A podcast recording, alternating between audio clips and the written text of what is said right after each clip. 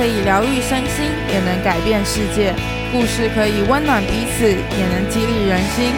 我是 Coco，欢迎来到一日一月，存在你身边。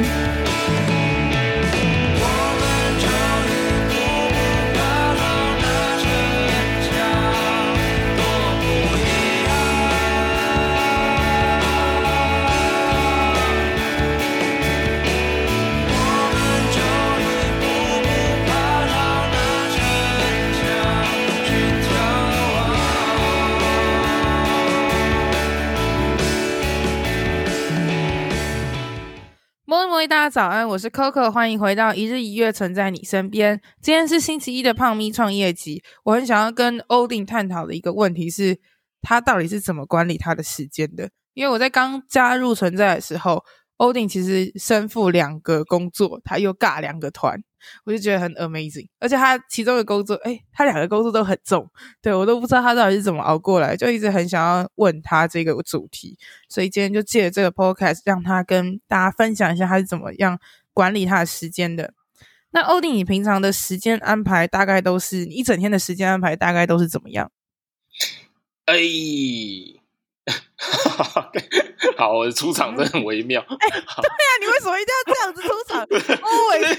我以为你会先让我跟大家打个招呼，就我一出生就是要回答问题。大家都知道你是谁了，好吗？大家都知道你是谁了，不要不要这样。啊，哎、欸，我发现你刚少讲一件事，就是就是我还有一个家庭，就是我有一个小朋友，而且而且是刚出生，所以其实很很累，其实还蛮辛苦的状态。对，所以时间管理真的是蛮重要的。嗯，刚好搭一下最近的时事，没错。好，没错。所以啊、呃，讲到时间管理，其实我那时候的工作，Coco 认识我的时候，我应该就是在外商银行工作了啦。然后白天就是在外商银行工作，晚上就是回去存在工作这样子。然后那时候我我还有两个乐团，一个是后摇团，一个是 Pop Punk 的团。所以那时候其实我那时候的乐团对怕胖的乐团，然后那时候其实乐团不是不是不是不是怕胖是 pop punk，他是流行摇流行朋克，对，干嘛一定要讲英文？要不要讲什么？流行朋克乐团，流行朋克乐队，为什么是朋克？朋克乐队啊，大陆用语啊，中国用语啊。OK，朋克乐队，对，所以他们的朋克叫朋啊，朋克啊，朋友的朋啊，好吧，哦哦哦，靠腰，好，算了，好，继续，好，继续讲，好，所以我那时候，我那时候某种程度哦，某种程度生活算很规律，就是白天就是一份正职工作嘛，然后六点六点我都蛮准时下班，因为其实外商比较看的是你的绩效，倒不是你的出勤的时间。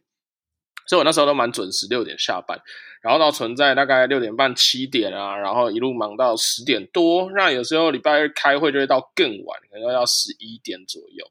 那因为我这个人本来就比较晚睡，我大概都凌晨两点多睡觉，所以其实还蛮习惯这样的生活。然后他不是凌晨两点多，他的时间跟我在柏林一样，他是可以在我的柏林晚上十点、台湾四点的时候睡觉的人，然后在我早上起来的时候，他也是起来的。对，好，然后然后那时候其实像练团时间也蛮固定，可能就比如说那讲，比如什么礼拜三的晚上啊，礼拜四的晚上啊。然后周末如果有演出，那一定就是几乎整个半天或整个一天都是献给演出了嘛。那如果没有演出或是没有去音乐季表演的话，那可能就会是呃存在八成啊，都会有一些活动，可能存在也有自己的演出啊，或者是我们举办了很多活动，或是我们租场地给别人，所以其实。基本上啦，基本上我严格来说，唯一稍微有空闲的时间，可能就是礼拜一的晚上，因为那一天刚好是存在店休的日子。所以呢，我那时候其实，在时间的规划上，我就特别安排礼拜一的晚上都是我的呃成品读书日，因为我家刚好离成品有点近，所以我就想说，对，就去成品好好的充实一下自己。毕竟大学的时候，其实阅读量很大哦。大学算过，一年至少可以读两百本书。然后一出社会之后啊，你知道那个阅读量是急剧下降，真是急剧下降，大概是腰斩在腰斩。就是呃，我我我只能说，就是资讯的获取量也许没有变少，但是我觉得，呃，看书的那个质量还是会有差。毕竟那个书本都是浓缩的知识嘛。那平常我们在摄取的、嗯、呃讯息量，可能都是比较粗糙，比较是像糙米一样没有经过精炼的。那我觉得书本不一定是比较精炼的，但是我觉得书本是比较系统性的。嗯，你可以知道，对啊。就是不一定是比较精炼，嗯、说不定文章才是精炼。嗯、可是书本的东西是贯穿全部的，所以这这也许可以到时候也另外了解，就是大家在如何在挑选书，或是如何快速透过目录就可以赶快呃快速的去知道说这本书到底值不值得你花时间。你可以分享几本你自己觉得很烂的书。不要吧！欧丁很喜欢在他的现实动态发文说这本书真的超烂。对，他现在他现在除了会讲这本书超烂之外，他还会说这个 podcast 超烂，好可怕！好可怕！没有啦，等一下，我跟你讲，有一天就发现一日一月存在你身边，在上面就觉得，哎，今天就有在上面啊，但是分享好了。不 要看我呗，没有没有要看他的评论，要看欧林的评论，好吗？没有啦，不能只有那个。而且我我最近把我最近把 IG 锁成隐私了，所以就对大家也看不到。啊，真的，你锁掉了？对啊，我锁改成该隐私了，对啊。那没有啊，我可能之后再再开吧，对啊。他在看的时候，大家就不会看得到他的那个 讨厌哪些 podcast，讨厌哪些书。哎，我跟你说，就就是因为索隐私，我才敢畅所欲言，你知道吗？哦，真的，没有你之前是公开的时候就敢讲了，好不好？但没有 炮火那么猛啊！我现在真的是，我是很怕被人家截图，然后拿去乱讲。好，现在欧丁的爆火真的很猛，一定很厉害。好好好，哎，离题了。然后，所以，所以我觉得，大概在时间管理这一块啊，其实我我会觉得。如果你要我分享心得，我的心得其实只有一个，就是如何把事情有效率的做好，这是我最大的心得。原因是因为我这个人其实是非常非常需要个人时间的人。然后，比如说我想要把我个人时间留给啊、呃，留给家庭，比如说陪我老婆跟孩子，或者是留给 YouTube，因为我是一个很 hardcore 的 YouTube 的 user，然后我在上面看超多影片。臭宅男。对，哎、欸，尊重。然后，然后或者是我会呃呃，想要跟朋友出去吃饭啊，或是聊聊天、逛街之类的。哦，对对，所以其实这是一个很 amazing 的事。嗯，我要跟大家分享一件事。嗯嗯嗯，就是欧丁欧丁他真的是很很厉害，他已经忙成这样了，你还是可以看到他一直去 hang out。然后你就会觉得靠，怎么怎么回事？他怎么可以见这么多人？我跟你讲，他已经忙成这样了，怎么还可以见这么多人？我跟你讲，hang out 还有一个小技巧，就是把你的朋友都约来存在。这这也是一种时间管理。那我回台湾也会这样，大家可以到那个左先生咖啡找我，我应该每天都在那。哎，你不是还存在？你在干嘛？我都会，我在，然后我要跟大家讲，我在存在打烊之前会在存在，我在存在打烊之后的，我到晚上两点三点都会在走咖啡，大家可以来找我。这样好，没问题，没问题。好，然后所以我觉得，我觉得有效率的完成你自己呃预备好要完成的事情，其实才是最重要的。比如说像我刚刚说的，在外上工作的时候，你就把你该做的工作呃好好的分配好，然后有效率的把它完成，所以你就可以准时的上下班。那在存在也是，其实我常常会用很零碎的时间去处理存在的事，或者中午吃饭的时候把一些事情处理掉。然后呢，到了店里以后，我觉得比较重要的事情会是和团队成员沟通，因为很多的沟通是可能呃用文字比较不好表达，或是你没有办法很完整的打出来的时候，所以其实。你要把握晚上到店里的时间，去和伙伴进行言语上面对面的沟通，其实这样是比较有效率的把事情去完成，所以这才是我最大的心法。那后来我也可以跟大家分享一下，我后来把我的乐坛生活渐渐的把它 fade out，然后抽离了我的生活的项目之一。原因很重要的一个原因，是因为我觉得它有一点点背离了我刚刚的这个心得跟我的生活哲学。原因是因为其实。玩乐团其实很重要一点是，你要花很多的时间跟你的团员相处，你们要一起去打磨你们的音乐，然后或者是去创作，这当然是一件非常愉快的事情，然后也是一件很有意义的事情。不过，他花的时间相对真的是比较高，然后它带来的回报对我现阶段而言也相对比较低，所以没办法，我最后也只好忍痛先放弃了这一块。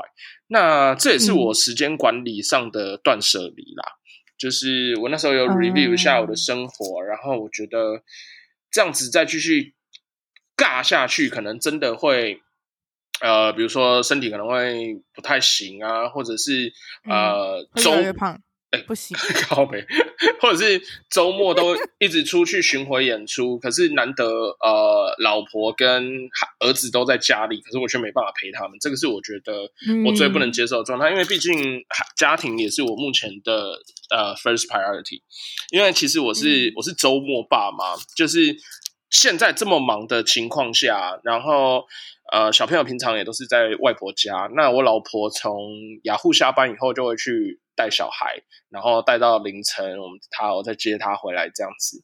那周末的时候就会比较是我们全家人可以一起相处的时间，所以我就会尽量的想要把握那个时间。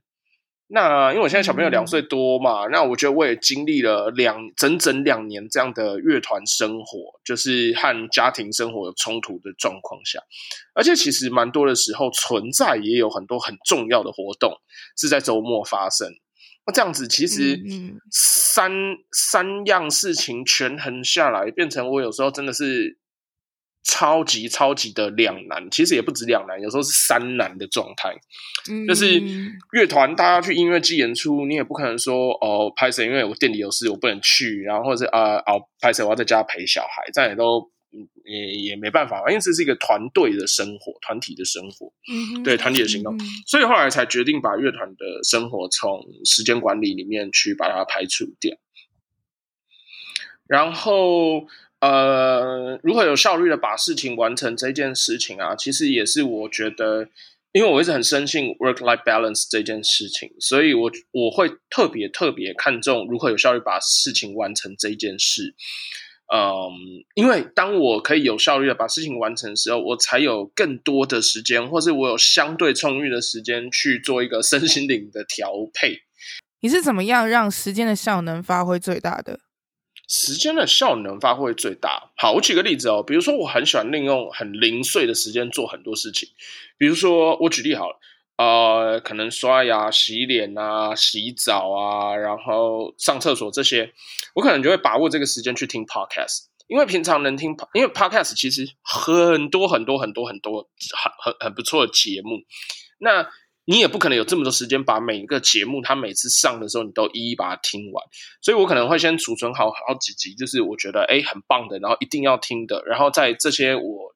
零碎的时间的时候，或者通勤的时候，去把它听完，这等于也是我吸收新知的其中一环。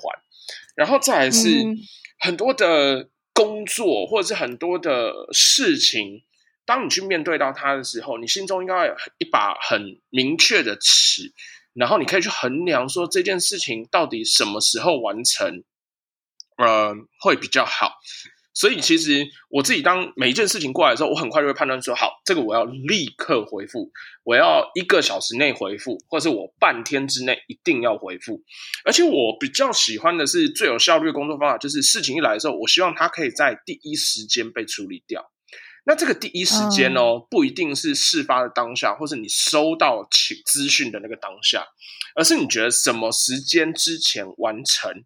都可以被视为是第一时间内完成，这个我觉得是很重要的，因为不可能所有事情降临到你身上的时候，你都有办法 right now 十秒内或一分钟内、五分钟内把它解决掉，不可能嘛，所以。呃，但每一件事情它一定有一个轻重缓急，这件事也许相对没那么急，所以你在今天下午五点前把它解决掉，都可以算第一时间内把它处理掉。那我就会认为这是一个好的处理方式。那我就会想说，我可能会设定行事历，然后去提醒我说，今天下午三点的时候要做哪一件事情，然后要把它处理掉。所以我就完成我的目标，就是下午五点前把这个 A 事项处理掉。所以在，等于说你现在，嗯、呃，所以你遇到的每一件事情的时候，你都会先有点像做风险评估或者是什么之类的，你会先去评估它当下，它该在什么样的时间点完成它，然后再去安排之后对这件事情的想法。对，应该说，呃，所有的事情来以后，会像进入了一个漏斗，我会去把它做 filter，然后有些是很重要的，要赶快处理的，有些是还好，晚一点点处理，一个小时内处理，有些是，诶，还不不是很那么重要，也许今天结束前把它处理掉。那相对的啊，如果我把它的 filter 放到比较后面，比如说一个小时后处理掉，或是啊、呃，今天结束前处理掉，我就会把它打进行事历里面。因为我我觉得人的记忆当然一定是有限的啦，嗯、当然呃每个人不可能记忆这么记忆力都这么好，所以我觉得打进行事历是一个最安全的方法。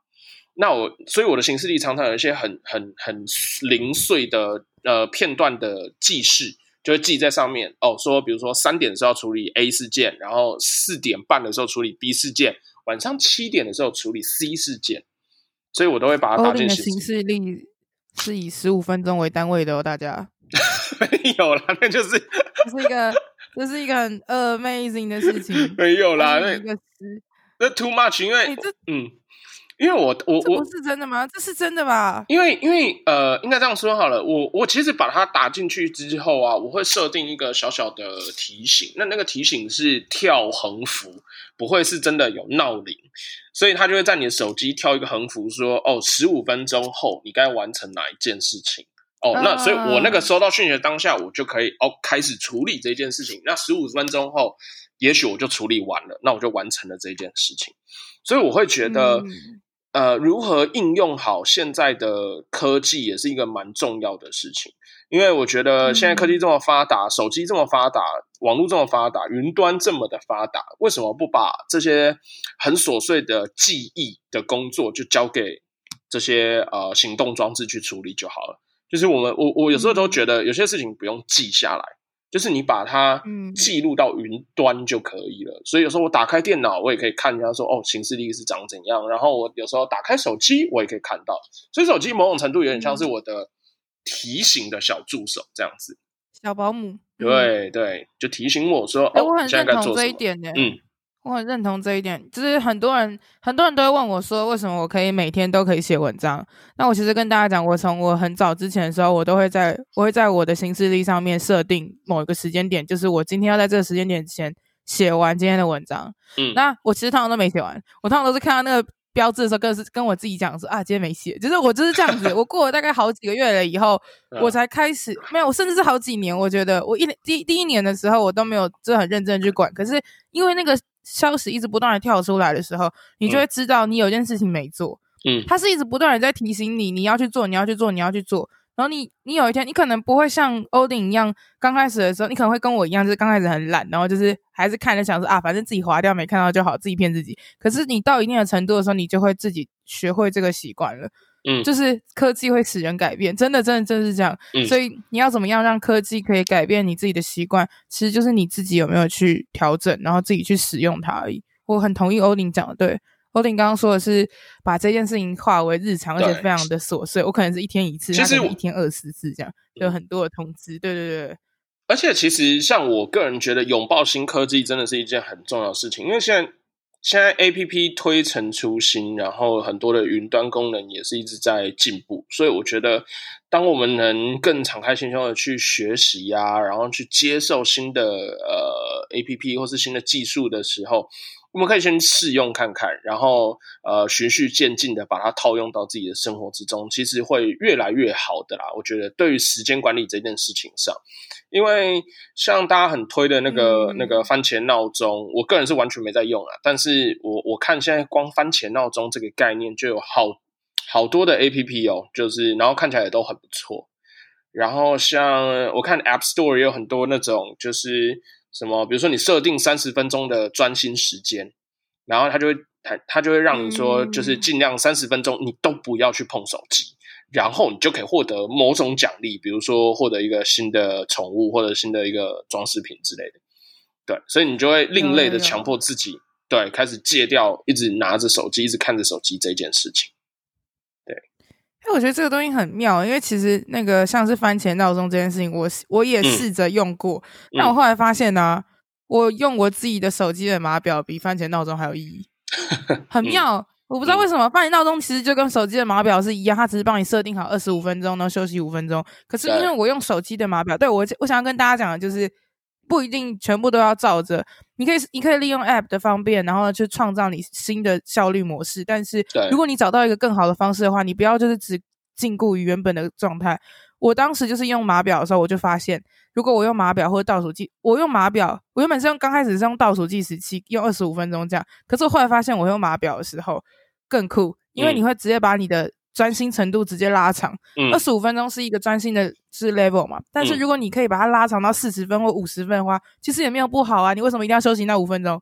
就你不需要，对啊，你不一定要休息那五分钟，你还是可以直接 keep 住那个火力，直接冲下去的。所以要看你怎么去使用，嗯。对而且我刚刚突然想到一个，就是我自己我自己在衡量时间的一个方法，就我在怎么分配时间的方法，就是我会用我会用计时的方式，我会用每一个我每一个专案或者是每一个乐评或者是就是写文章的时间，我都会去计时，嗯，然后我会去算说，我假如说我介绍一个音乐人，可能要花多少时间，然后他。介绍他要花多少时间然后？或者是写一篇心情的文章要花多少时间？写念一篇德文，或者是念一篇英文，或者是什么这些花多少时间？然后这样子去安排时间的时候，其实这就跟很多的 App 是一样的东西。嗯，其实我觉得 App 是一个很重要的辅助工具，但是你有没有主动性的去意识到你应该要去调整你的时间分配？其实这个也很重要。是，我自己觉得是。今天 Olin 就跟大家分享到了他是怎么样去运用时间的嘛，就是他在时间的。应该说，案件的来临或者事件来临的时候，他当下会先去判断这个时这个东西要花多少时间结束。那他要去设那个 deadline，然后去设定那个提醒，告诉自己说什么时候要做好，什么时候要做好。就是他其实没有在逃避事情，大家有发现吗？很多人就是事情来的时候就会一直想要往后延，可是 Odin 他是想好那个事情的 deadline，他不是真的在逃避他，他只是给自己有个缓冲的时间，然后去调配那个轻重缓急。那今天大家听完这个分享后，希望也可以好好的运用在自己的时间管理上面。对，不是只有创业的人需要去做时间管理，我相信时间管理是每个人都会很想要学习跟很想要做到的一件事情。那我们今天先谢谢 Odin，耶。说谢谢啊！哎、欸，你这个最好给我剪进去哦！